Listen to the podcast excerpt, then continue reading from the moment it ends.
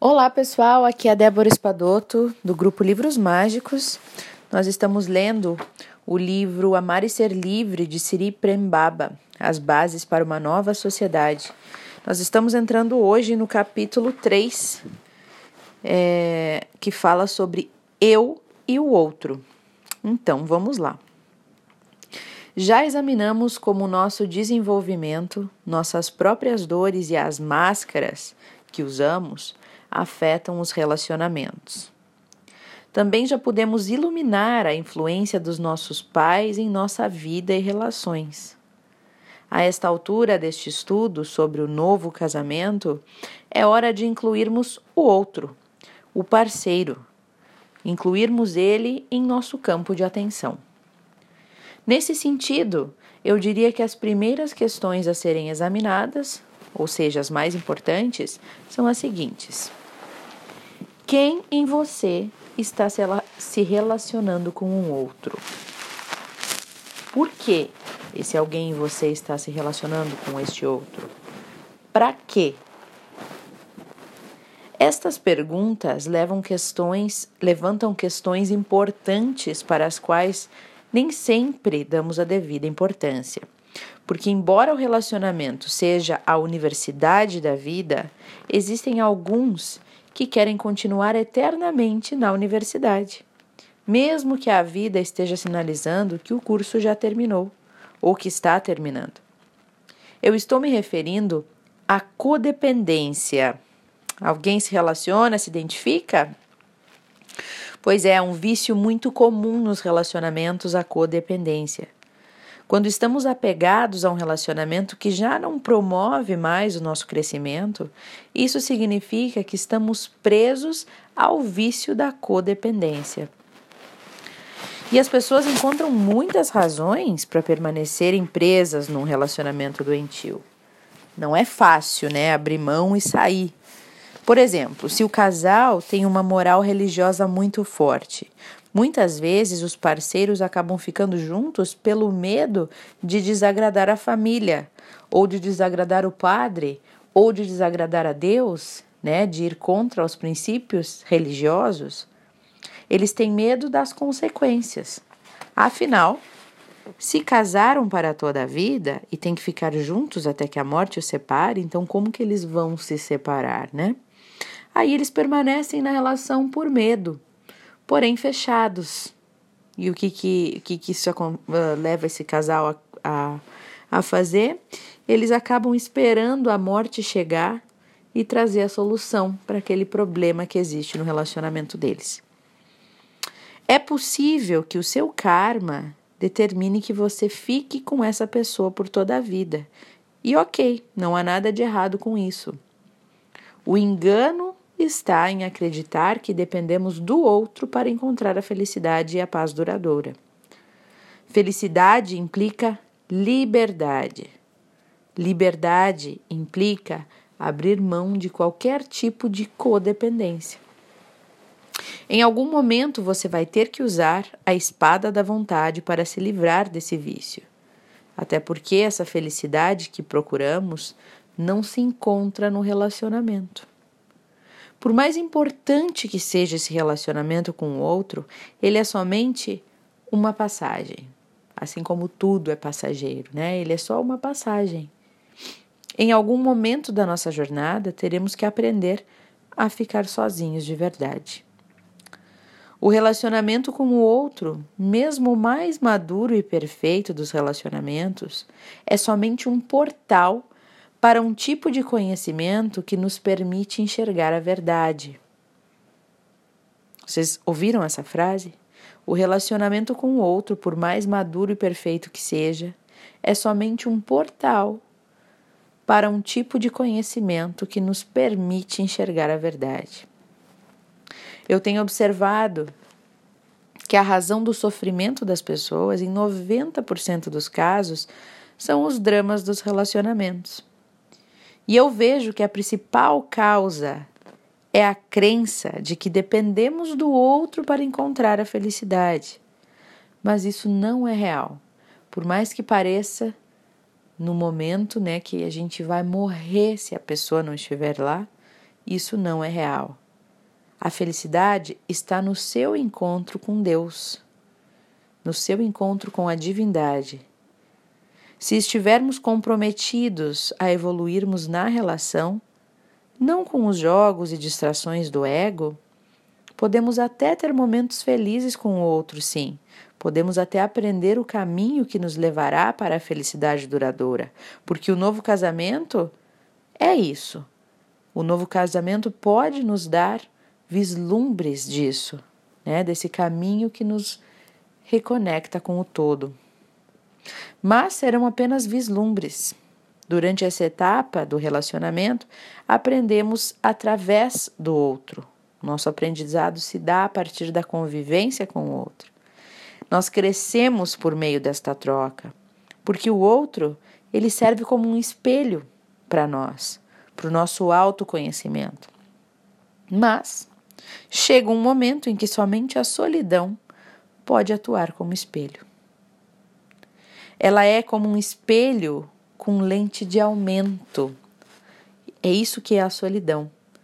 Começamos a nos ver com muita nitidez. Começamos a ver tudo aquilo que não nos pertence e tudo isso começa a se dissolver. A maior parte das pessoas reage com medo a esse encontro com a solidão, pois tememos a loucura e a perda das referências e tentamos fugir dessa solidão, né? É difícil permanecer de frente com a solidão. Nós sentimos um grande impulso para, por exemplo, olhar televisão, é, ler revistas, fazer compras, encontrar amigos, ver pornografia ou por aí vai, ficar nas redes sociais. E ou então de repente entrar em outro relacionamento um após outro, né, como uma rota de fuga para não ficar sozinho.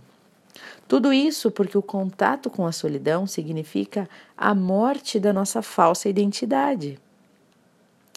É o momento que mais aprendemos sobre nós mesmos. Nós encontramos quem realmente somos. E é por isso que tentamos fugir dessa morte, dessa morte dessa falsa identidade, que ao mesmo tempo também é um renascimento de quem somos em essência. Porque para renascer, uma parte de você tem que morrer. E a gente não quer né, abrir mão da nossa identidade, do que já está ali criado, mesmo que seja falso. Mas essa passagem ela é inevitável, pois a verdadeira felicidade se encontra em Deus. O seu coração, o seu contato individual com o todo e com a divindade. O outro é somente um veículo, uma seta para que você possa se voltar para o seu coração. Essa armadilha pode nos manter presos por muito tempo.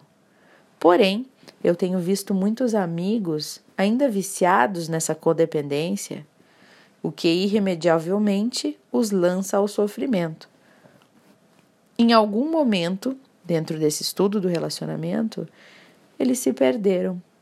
Ficaram identificados com algum aspecto da sua criança ferida, projetando os próprios pais naquele outro, né, no outro, no parceiro, sem nenhuma consciência disso, né? As pessoas ficam muitas vezes juntas é, sem ter noção nenhuma, tá tudo muito inconsciente. E assim, elas acabam desperdiçando a vida tentando transformar o parceiro para fazer dele aquilo que eles acreditam que ele tem que ser. Mas isso também é uma insanidade, porque não é possível mudar o outro, né? Quem nunca, né? Já teve nessa situação de a gente achar que tem razão porque o outro não faz aquilo do jeito que a gente acha que tem que ser feito, né? Mas olha o que, que ele faz para mim, mas olha como ele é, e a gente passa anos tentando modificar e fazendo a pessoa se moldar à nossa matriz né? A, no, a maneira como a gente acha que ela tem que, ter, tem que ser. Lembrando que lemos num outro livro que isso é uma, uma, da, uma das maiores violências que existem, né? É uma, é uma violência passiva, mas ela é uma violência, a gente tentar modificar a essência do outro. E muitas vezes fazemos isso sem perceber. Um relacionamento baseado na codependência pode ser comparado a um comércio Há uma constante negociação por atenção, por consideração, por carinho, por respeito, ou seja, por amor. Ah, você não me dá atenção. Nossa, tu não tem o um mínimo de consideração comigo, sabe? Falta consideração. Ah, eu me sinto desamparada, tu não me dá um carinho, não me dá um abraço, não me sinto acolhida. Poxa, tu não me respeita. Tu me ama de verdade com essa falta de respeito? Quem nunca disse essas frases, né? No fundo, no fundo, o que estamos querendo é amor. E o preço que pagamos nessa negociação é a nossa liberdade. Pagamos para ter essas coisas com a nossa liberdade. Mas amor verdadeiro, ele não é forçado. Ele não tem que ser pago com nada. Amor verdadeiro, ele é de graça. Ele flui, ele acontece. Se você ama de verdade, você não pede nada em troca. Se você negocia o seu amor, é justamente porque ainda é incapaz de amar de verdade. Funciona assim: é a atenção que você quer. É isso? É a atenção que você quer? Então eu te dou atenção, mas você vai ter que fazer exatamente o que eu quero e como eu quero. Esse é um jogo nefasto, cujo objetivo é fazer do outro um escravo para atender às nossas necessidades e expectativas, só isso. A codependência implica em depender da miséria do outro para se sentir feliz.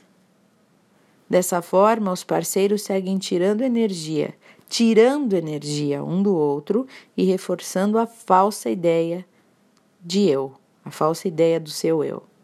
Eles pagam esse preço exorbitante, que é a perda da própria liberdade, porque estão completamente dependentes e o pior é que ainda chamam isso de amor.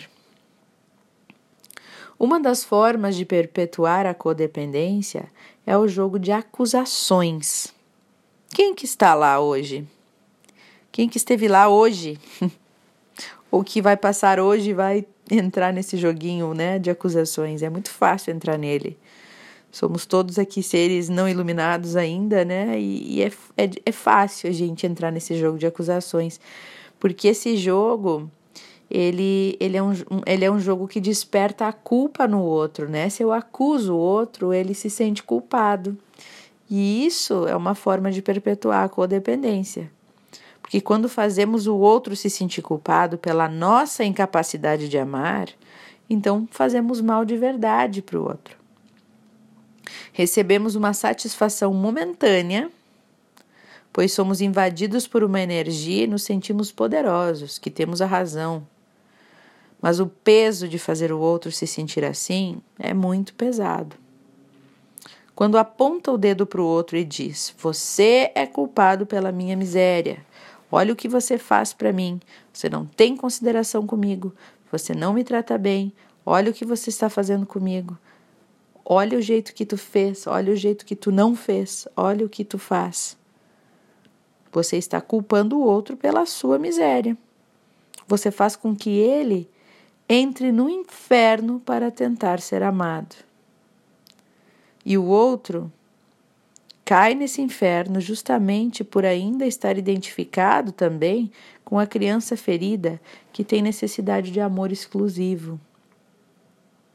Alguns fazem qualquer coisa por uma migalha de atenção né? Para não perder, para continuar preso naquele relacionamento que acha que é tudo na vida, né? Portanto, pessoal, a carência, a carência é o alimento da codependência. Quando a gente acha que vai ficar sozinho, que se aquela pessoa for embora eu não vou ter mais nada na minha vida, né? Sem julgamentos, acho que todos nós já estivemos lá, alguns estão, e é um caminho difícil, né? Mas é bom que esses é, livros venham nos trazendo a luz para esse tipo de consciência, para a gente aos poucos internalizando e trazendo isso para dentro de nós. E aos poucos irmos mudando também. Eu quero encerrar com uma frase que eu achei muito bonita da Gisela Valim, que é uma terapeuta, psicóloga terapeuta, que eu olho os vídeos dela no YouTube, e ela postou no Instagram assim: é. Amor. Ah, era assim: quem luta por amor não ama de verdade. Pois amor não é luta, amor é entrega. Né? Quem, quem luta por amor ainda não aprendeu o que é amor de verdade. Por isso, pois quem, pois amor é, é entrega e não luta, né? Então é mais ou menos isso para a gente refletir. Desculpa que eu não falei certinho a frase.